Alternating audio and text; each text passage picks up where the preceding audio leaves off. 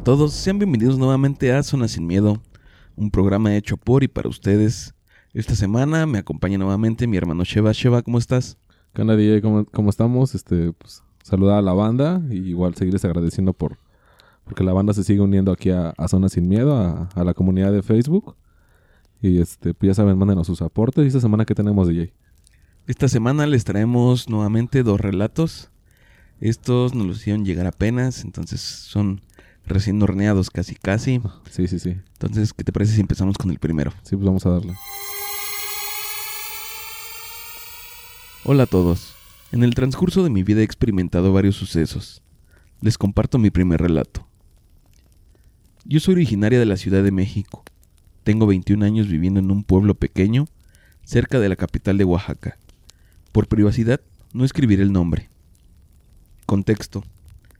Esto sucedió en enero del 2015. Los pueblos de Oaxaca, en su gran mayoría, se rigen por sus usos y costumbres. Algunas personas aún conservan su lengua original, que es el zapoteco. Parte de sus costumbres es que cada año se nombra en la Asamblea General mayordomos para las fiestas patronales y los cargos municipales y de servicio a la comunidad. En el 2015 debíamos entregar el cargo del Comité del Agua Potable. Se hace un anuncio para que todos los usuarios pasen a finiquitar su deudo. De lo contrario, se les corta el servicio. En este punto es donde comienza la historia. Una tarde llamaron a la puerta de la casa y salió mi esposo a atender. De regreso, traía en la mano dos huevos de guajolota y me dijo, La señora Yola está allá afuera muy angustiada, porque no tiene dinero para pagar su deudo del agua y trajo estos huevos como parte del pago. No sé por qué, pero esa situación me causó mucha ternura. Le dije, devuélveselos, tal vez son su único alimento de hoy. Y sin pensarlo le dije, dile que no se preocupe, que yo pagaré su adeudo del agua para que no le corten el servicio. Ella se puso muy contenta. No quiso que le devolviéramos los huevos y dijo que estaba en deuda conmigo, sin yo saber que pronto me devolvería el favor. Yo no salí. Sinceramente esa señora siempre me ha causado algo de temor, y no solo por su aspecto físico, sino que mis perros, siempre que la ven pasar, le ladran. De hecho, varias personas de aquí me causan una sensación extraña, así que prefiero evitar, porque tengo la mala costumbre de mirar a los ojos, y ya me han dicho en varias ocasiones que con ciertas personas debo evitar el contacto visual, y ella es una de esas personas. Es una señora de edad avanzada, tendrá más de 80 años, delgada, de estatura baja, su cabello canoso, siempre trenzado, su ropa desgastada, la cual es notorio que ella misma se la hace. Siempre se le ve descalza, incluso en la calle. Los ancianos del pueblo como ella tienen la creencia de que se debe conservar el contacto con la tierra para poder absorber su energía. Una semana después, ingresó de urgencia al hospital mi esposo por apendicitis perforada, mal diagnosticada y peritonitis. Antes de que lo ingresaran al quirófano, me explicaron la gravedad de la situación y me hicieron firmar la responsiva. El cirujano me dijo que estaba de gravedad que iban a hacer todo lo posible y literalmente me dijo que pasara a despedirme. En casos como este, lo único que te queda es rezar. Le pedí a Dios y no sé si lo que hice está bien o está mal, pero sin pensarlo acudí a algo que sé que varios de mis familiares practican en momentos de mucha desesperación, que es acudir a nuestros muertos. Pienso en ellos y los visualizo. No sé por qué, pero en ese preciso momento se me vino a la mente el rostro de aquella señora, ni cuenta me di que me quedé dormida o inconsciente. No sé qué pasó, ni cuánto tiempo pasó. Me despertaron para avisarme que me llamaban en el quirófano. No sabía por qué a mí me llamaban del quirófano si a todos les daban informes sobre su paciente en un consultorio. Caminando por el solitario y frío pasillo hacia el quirófano, me encontré con dos enfermeras, que al verme agacharon la mirada. Lo que se me vino a la mente es que me darían una mala noticia en el quirófano. Al llegar, el guardia de seguridad que me acompañó tocó la puerta y me dijo que ahí esperara. Los minutos se me hicieron eternos. Salió el cirujano con una sonrisa de oreja a oreja y me dijo, La operación fue un éxito, es increíble. A pesar del mal estado en el que venía su esposo, no hubo necesidad de cortar intestino y está estable. no será necesario que pase a terapia intensiva.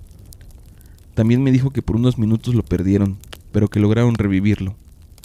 Los médicos lo atribuyeron a su buen estado físico y a su buena alimentación. Ya estando en casa, él me contó que le pusieron anestesia local en la operación, pero que a la mitad de la operación se quedó dormido un rato y que soñó que estaba dentro de un pozo profundo del cual no lograba salir por más que lo intentaba. De repente vi una mano que se extendía desde arriba para ayudarlo a salir. Cuando salió, pudo ver el rostro de la persona que lo había ayudado. Era la señora Yola. Inmediatamente despertó de aquel sueño, el cual no fue un sueño. Fue cuando el médico dice que se les fue, y justo cuando él dice haber despertado, es cuando lograron revivirlo y lo estabilizaron. Tiempo después, en la calle me la encontré y me sonrió. Me dijo unas palabras en zapoteco, que es su lengua original que algunas personas aún conservan. Yo solo le devolví la sonrisa y seguí mi camino y ella el suyo. Memoricé lo que me dijo y al llegar a casa de mi suegra le pregunté lo que quería decir. Y me dijo, ya estamos a mano. Las personas que son originarias de Oaxaca o han tenido la oportunidad de vivir en estas tierras saben que este lugar y sus habitantes guardan muchos secretos. Gracias por leerme. Está impresionante, ¿eh? Está, está compleja la, historia que, nos manda. De entrada, pues agradecerle. Y. Vaya, sí, sí me, sorprendió bastante, ¿eh? Porque de entrada, el hecho de, de que en su familia tengan la, la costumbre, la tradición de querer o acomodarse o pedirle a, sus difuntos que los ayuden, pues también habla de, esa conexión con el más allá de que, yo creo que la cultura mexicana tiene muy arraigada. Ahora, el favor que le hicieron a, a la señora, pues ella lo hizo de buena voluntad, independientemente de las, de las creencias que tenían en el pueblo, de que pues había personas pues tal vez no peligrosas, pero sí que había cierto respeto que no podías verlos porque bueno, yo yo había oído eso de la mirada, pero decían que tú lo, o sea, tú lo haces de una manera inconsciente, pero ellos lo toman como que los estás retando. O eso al menos en el pueblo de mi abuela es como se maneja, que no puedes ver a ciertos jefes de familia porque creen que los estás retando pues casi a machetazos. Y ahora aquí pues no especifica por qué no la dejaban verla, pero nada más le dijeron no lo hagas. Ella al hacerle un favor pues queda en deuda pero pues ella, ella se encomienda y le viene a la mente esta persona y luego su esposo lo ayuda a regresar del coma. Entonces, ahí, no, ahí fueron dos personas que visualizan a la misma, pues a la misma persona en la, en la situación tan complicada que era pues la, la peritonitis. Y también esto que explica que se la encontró todavía unos días después en, en el pueblo y le dijo, ¿no? Que, bueno, en Zapoteco le dijo que ya estaban a mano.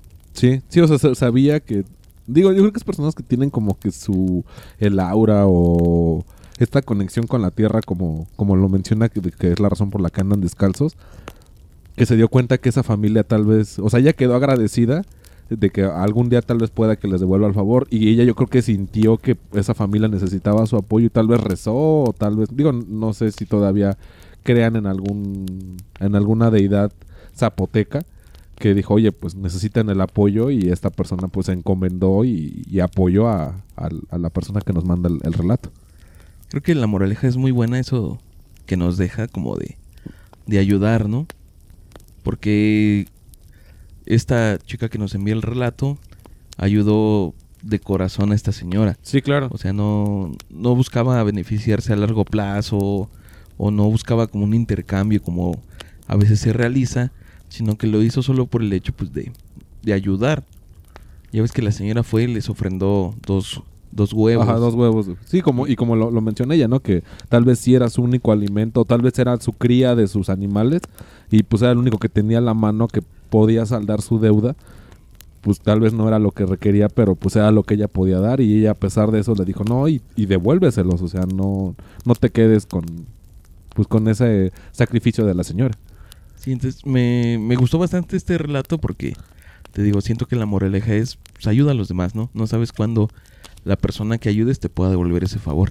Y aquí se lo devuelve pues, de una manera, yo digo que potenciada.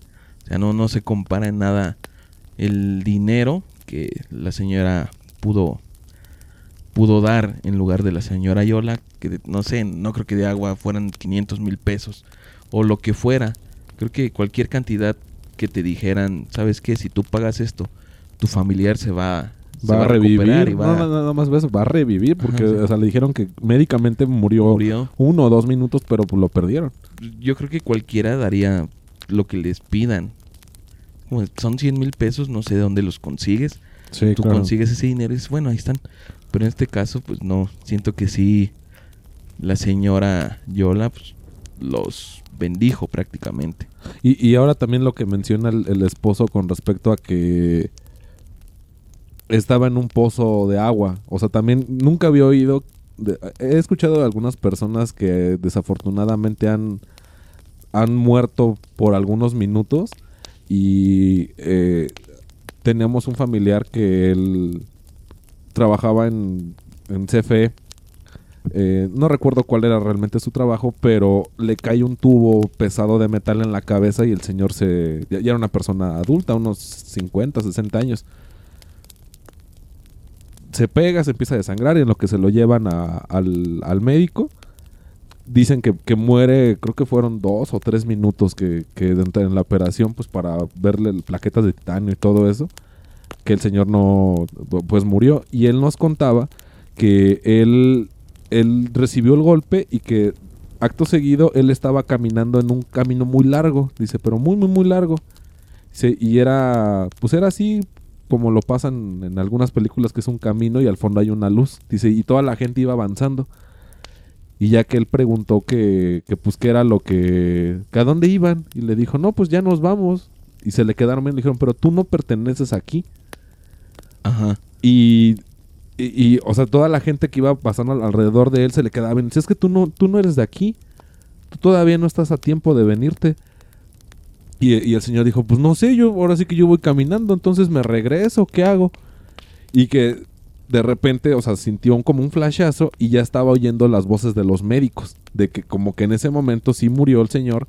Eh, O sea, era lo que él contaba, que él murió clínicamente unos minutos y que estaba en ese camino. Ahora lo del pozo pues, también se me hace algo, pues, no sé, como muy muy triste, ¿no? Porque la ansiedad de querer salir, de que ves la luz de que puedes salir y al final sí sales, pero te están ayudando a salir y es a la vida, o sea, porque el pozo tal vez te jalaba y era la muerte, o sea, era contrario a lo que dice esta persona, bueno, lo, lo que contó mi familiar de que ibas tú a la luz, aquí tú la luz te dio la vida y acá la luz te daba la muerte. También es algo, pues, no sé, me llamó la atención. Sí, no sé, es una metáfora algo extraña, ¿no?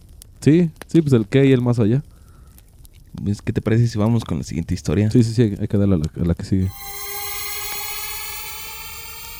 Hola, a mí me encanta todo tipo de tema paranormal, aunque me mantengo escéptico en algunas cosas, no dudo que haya sucesos que seamos incapaces de explicar. Mi papá trabaja en la construcción, por lo que ha estado en todo tipo de obras, y sus trabajadores suelen contarle varias anécdotas paranormales que viven en sus trabajos. Apenas se solicitó la construcción de un almacén para medicamentos. No diré en dónde y ya sabrán por qué. Generalmente llegaban a la obra desde temprano para meterle prisa y estaban todo el día hasta que terminaban las tareas pendientes. Siempre comían como a las 5 de la tarde, justo cuando ya casi no había nadie más que ellos y los guardias, y a lo mejor uno que otro trabajador aparte. El almacén se estaba construyendo hasta el final de un terreno un tanto grande, por lo que la soledad se sentía más pesada, pues había otro almacén y varios metros antes de llegar a la caseta de vigilancia. Uno de los trabajadores de mi papá, al que llamaré Juan, empezó a tener días con muy mala suerte cuando iba a trabajar, y cada vez se sentía más como si estuviera destinado a ser infeliz, pues se enfermaba y sentía que la espalda le dolía como si siguiera cargando material pesado, y justamente lo atribuía a eso. Así que no pasó a más hasta que entre los trabajadores mencionaban que al fondo del terreno sentían una vibra muy pesada, acompañada de frío extremo, y un olor muy peculiar. Se sentían observados, les cambiaban el material del lugar y a veces escuchaban pasos en el almacén de al lado, cuando ya no había nadie más. Cabe aclarar que en ese almacén del costado habían amontonado todos los estantes y cajas con medicamento.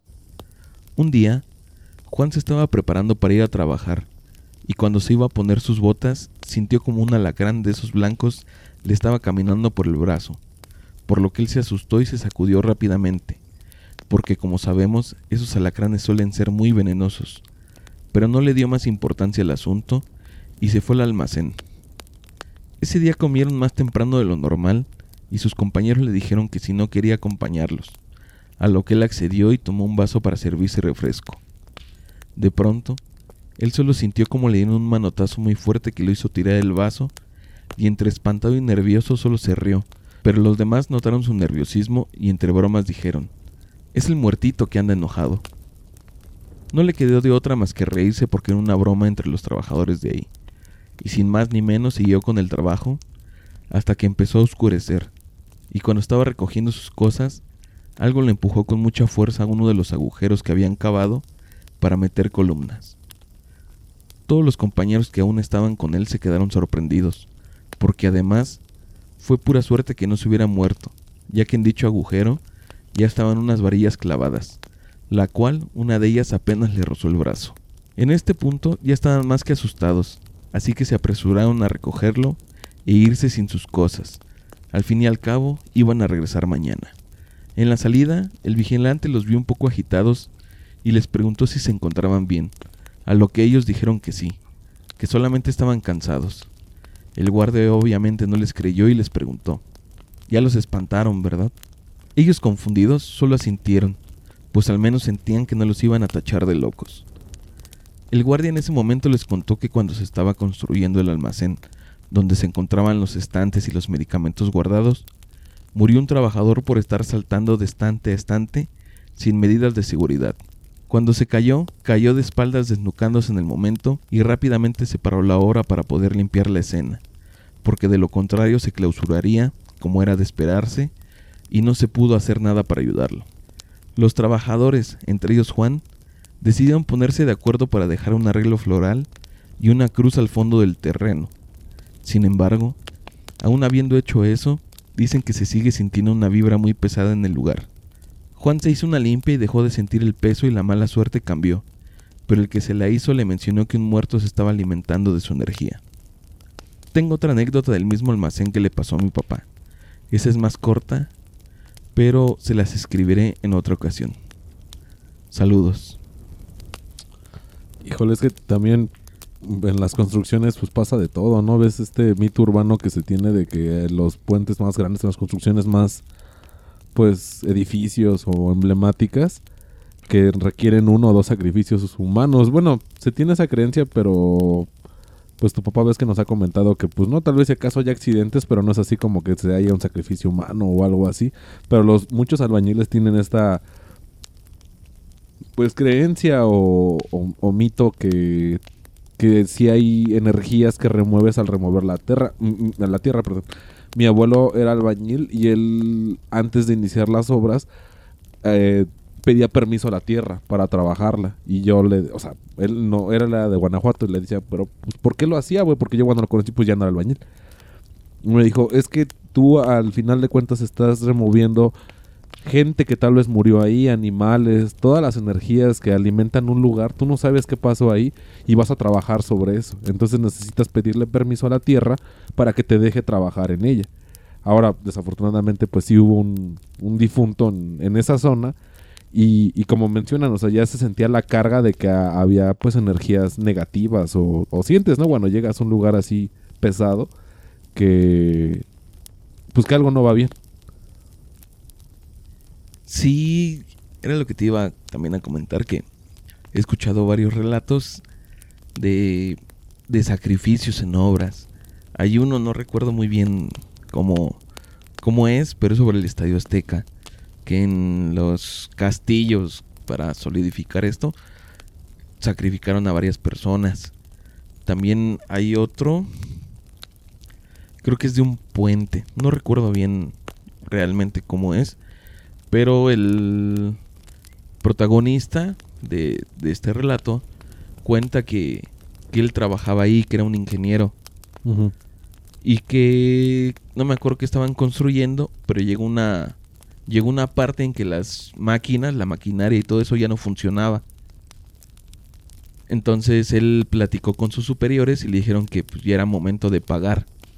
Y él sí se quedó así como de pagar qué, a quién le deben o, o, o qué está sucediendo, ¿no? Él pensaba que era como una tipo deuda, pues más terrenal, ¿no? Que, Una ofrenda, ¿no? Por así decirlo. ajá, que no sea a la mejor a la misma comunidad de ahí le tenían que pagar algo en, en especie para poder trabajar, era lo que él se imaginaba. Pero ya en pláticas más serias dice que, que ese día mandaron a todos los trabajadores a descansar y que los citaron al otro día temprano. Pero nada más a los foráneos. A los que venían de fuera les dijeron, no, ¿saben qué? Ustedes van a llegar el día de mañana a las 5 de la mañana, los quiero aquí, porque ya vamos a empezar a trabajar y lo que quieras, ¿no? Les dijo. Y sus jefes lo que querían era sacrificar a esa gente. Y entonces se lo comentaron a él. Lo que tenemos nosotros es que ofrendar almas al diablo, así le dijeron. Tenemos que pagar para que podamos seguir construyendo y no haya ningún problema. Entonces dice que él no estaba de acuerdo. Y sus jefes lo único que le dijeron, pues, llega más tarde. Y sí, dice que él ya llegó más tarde y ya nunca volvió a ver a los trabajadores que habían citado. Pero se supone que sí lo sacrificaron. Dice que a partir de ese día, pues ya la maquinaria funcionó normal y pudieron terminar su obra. Y que él tiene como que esa pesadez, como que esa carga. Esa culpa. Ajá. Y esa es la historia que él contó. Es que lo que te digo, también se supone que el Golden Gate, que este tipo de construcciones, según también la Latino, que muchos de esos este, construcciones tienen abajo casi cimientos humanos o osamentas para que las construcciones se pudieran edificar y duraran o duren el tiempo que, que llevan hasta la fecha. Sí, también era, también es algo que cuentan mucho, ¿no? Que si quieres que tu construcción perdure, tienes que sacrificar gente ahí mismo. Sí, no, pues es que está complicado, ¿no? Y ahora lo que, lo que nos relata esta, esta persona, de que pues, también, bueno, a este, a Juan, ¿no? Que, que creo que es el nombre que le da al trabajador, pues ya algo le venía avisando que le iba a pasar en la mano, ¿no? Y afortunadamente, pues no, no perdió la mano, que pues es con lo que trabajan los albañiles. Pero sí decían, o sea, pues fue un suceso raro porque no nada más fue el- el- lo del refresco, sino, bueno, él en su casa lo del alacrán, que el alacrán güero, que ya algo Ajá. le venía avisando que algo le iba a pasar, sino todavía la mano, pues, bueno, le tiran el refresco y encima sobre la obra, pues, cae y, y nada más le roza la varilla cuando ya, digo, ya tenía las varillas ya, ya colocadas, pudo perder todo el brazo, o sea, sí, sí era una, alma pesada, pero también un alma protectora, ¿no? Porque le iba avisando que algo le iba a pasar, igual y lo cuidó, no, no sé.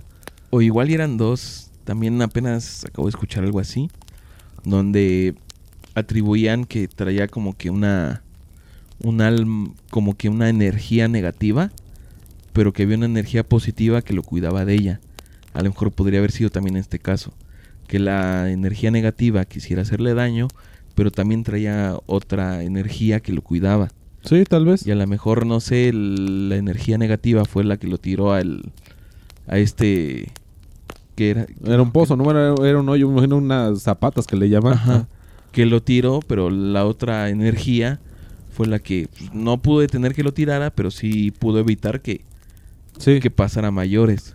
Entonces, también puede ser algo por el estilo, ¿no? Sí, y no hay más que sus compañeros igual pues, se, se percataron primero del vaso. Yo creo que después de que le pasó lo de la, la varilla, les contó, no, y en la mañana un alacrán iba a picar y ya todos pues se sacan de onda, ¿no? Y todavía les confirma la historia al guardia de, no, pues es que ahora sí que aquí es lo, aquí es lo normal porque pasó esto.